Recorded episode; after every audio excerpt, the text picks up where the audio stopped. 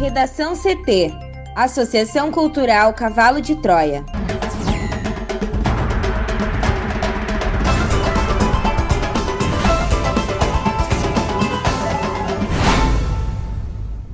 Agora, no Redação CT.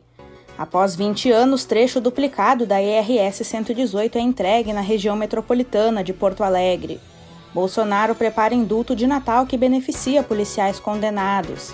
Vacina da AstraZeneca recebe certificado de produção da Anvisa. Brasil proíbe voos do Reino Unido e Irlanda em razão da nova variante do coronavírus.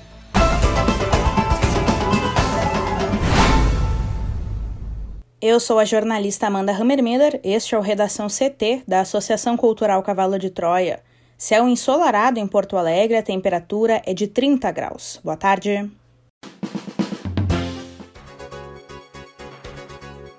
A véspera de Natal será de tempo firme em todo o Rio Grande do Sul. O dia será marcado por sol e temperaturas elevadas no estado, com máxima de 32 graus na capital. A previsão do tempo completa daqui a pouco. Após 20 anos, trecho duplicado da ERS 118 é entregue na região metropolitana de Porto Alegre. Mais detalhes com a repórter Juliana Preto. Quase 20 anos depois do primeiro projeto, a ERS 118 foi entregue duplicada nesta quarta-feira.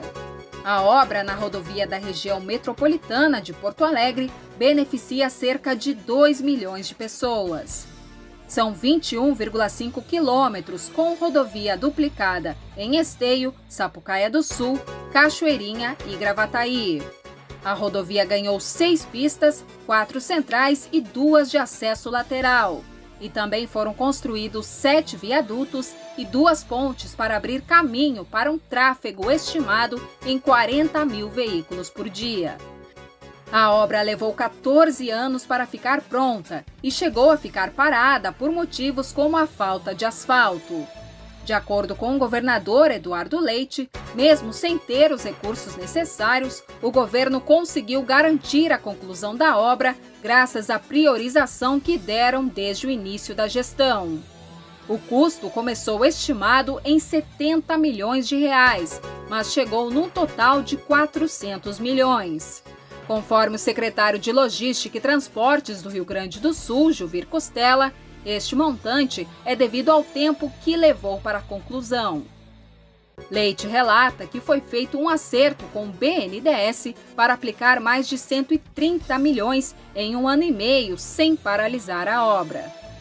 A rodovia estreita esburacada foi onde, nos últimos 10 anos, segundo o Comando Rodoviário da Brigada Militar, 106 pessoas perderam a vida. Agora, a comunidade espera pela duplicação de mais um trecho de 17 quilômetros, que começa na Freeway e vai até Viamão. O governo tem que construir seis passarelas e resolver um ponto de congestionamento no acesso a Gravataí. Este projeto prevê a construção de um viaduto neste ponto, e o orçamento previsto é de 15 milhões de reais. Rodoviários do consórcio Via Leste fazem paralisação reivindicando regularização no pagamento de salários e tickets em Porto Alegre. Um grupo de rodoviários do consórcio Via Leste se reúnem em paralisação desde as 5 horas e 30 minutos da manhã desta quinta-feira, em frente à garagem da empresa no bairro Glória, na zona sul de Porto Alegre. Eles reivindicam regularização no pagamento de salários e tickets que estão atrasados e também o não pagamento em caso de atestado médico. O grupo diz que desde o dia 2 de dezembro tenta uma reunião com a empresa. Não houve bloqueio da garagem, portanto, quem chegasse e quisesse trabalhar estaria liberado. Segundo a empresa pública de transporte e circulação, as linhas 349 São Caetano e a 492 Petrópolis Sesc não entraram em operação no início da manhã.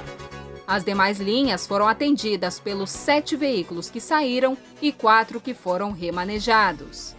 Normalmente são 22 veículos circulando na manhã e por isso a frota foi reduzida pela metade. A IPTC informou que priorizou atender linhas com mais demanda de passageiros. A paralisação conta também com a presença da Brigada Militar junto à garagem, mas a manifestação ocorre pacificamente.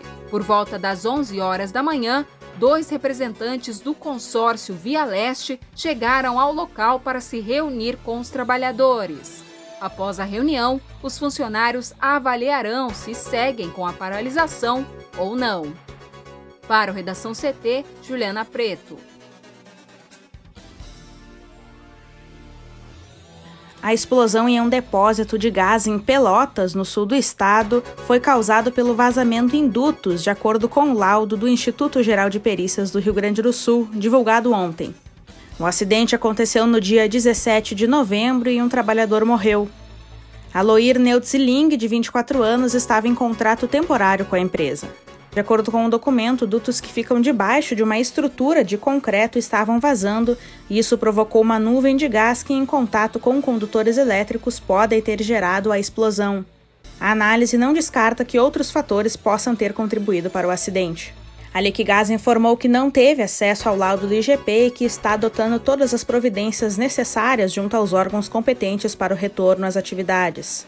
O laudo ainda aponta motivos que possam ter contribuído no falecimento de Aloir. O impacto também gerou danos em casas e empresas vizinhas, com destelhamentos e quebras de vidros. O IGP ainda afirma que a estrutura que explodiu não possuía alvará para construção e não descarta que projetos mais recentes tenham tramitado sem que a documentação tenha sido fornecida para análise.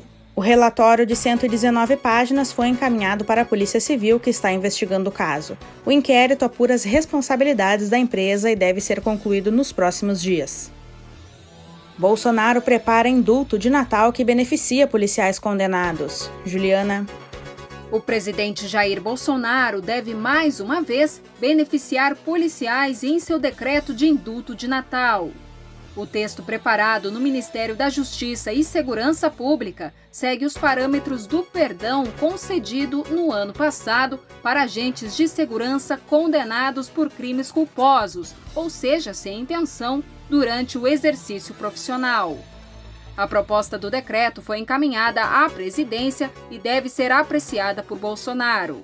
O texto ainda pode sofrer alterações antes de ser publicado. O indulto de Natal do ano passado deverá ser replicado porque foi considerado um acerto da presidência. Em 2019, foi a primeira vez que o perdão foi concedido a uma categoria profissional específica. O decreto de um ano atrás também beneficiou militares das Forças Armadas que cometeram crimes culposos durante operações de garantia da lei e da ordem. O indulto anterior, o primeiro concedido por Bolsonaro, não pôde ser aplicado para casos de agentes de segurança pública condenados por crimes hediondos, latrocínio, estupro, tortura, crimes relacionados com organizações criminosas, terrorismo, tráfico de drogas, posse ou porte ilegal de arma de fogo e corrupção. O perdão deste Natal também deve valer para condenados com problemas graves de saúde adquiridos após a prisão, como paraplegia, cegueira, câncer e AIDS em estágio terminal. Todas as condições de saúde devem ser comprovadas por laudo médico oficial. A Constituição concede ao presidente a prerrogativa de conceder o perdão a pessoas condenadas, desde que preenchidas determinadas condições previamente estabelecidas. Esses critérios são definidos anualmente e publicados em decretos no fim do ano.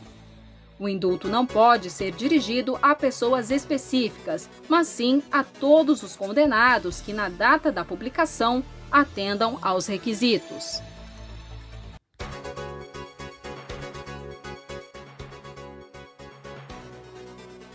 Anvisa certificou nesta quarta-feira a fabricante da vacina da AstraZeneca, desenvolvida em parceria com a Universidade de Oxford e a Fundação Oswaldo Cruz. O documento que garante boas práticas de fabricação da empresa é um dos requisitos do processo de registro do imunizante pela agência brasileira. A certificação acontece após inspeção realizada entre os dias 7 e 11 de dezembro pela equipe técnica da Anvisa. A avaliação ainda levou em conta informações complementares enviadas pela responsável pela fabricação do insumo da vacina. Em nota, a Anvisa ressalta que, com o processo burocrático, antecipou em cerca de 10 dias a previsão inicial de publicação da decisão sobre a certificação. Segundo a agência, a etapa finalizada é um dos pré-requisitos para a continuidade do processo de registro e faz parte dos esforços contínuos da agência para a disponibilização das vacinas para a população com qualidade, segurança e eficácia no menor tempo possível. Na última segunda-feira, a Anvisa concedeu a certificação de boas práticas de fabricação da Sinovac, o laboratório chinês responsável pela produção da Coronavac em parceria com o Instituto Butantan. A equipe técnica da agência foi à China inspecionar a fábrica e concluiu no fim de semana a avaliação das informações complementares enviadas tanto pela empresa chinesa quanto pelo Butantan. O governo federal decidiu proibir temporariamente voos internacionais para o Brasil que tenham origem ou passagem pelo Reino Unido e Irlanda a partir de 25 de dezembro. A medida foi adotada devido ao impacto epidemiológico que a nova variante do coronavírus pode causar no cenário atual vivenciado pelo país. A portaria, que também restringe a entrada de estrangeiros de qualquer nacionalidade no Brasil, foi publicada em uma edição extra do Diário Oficial ontem.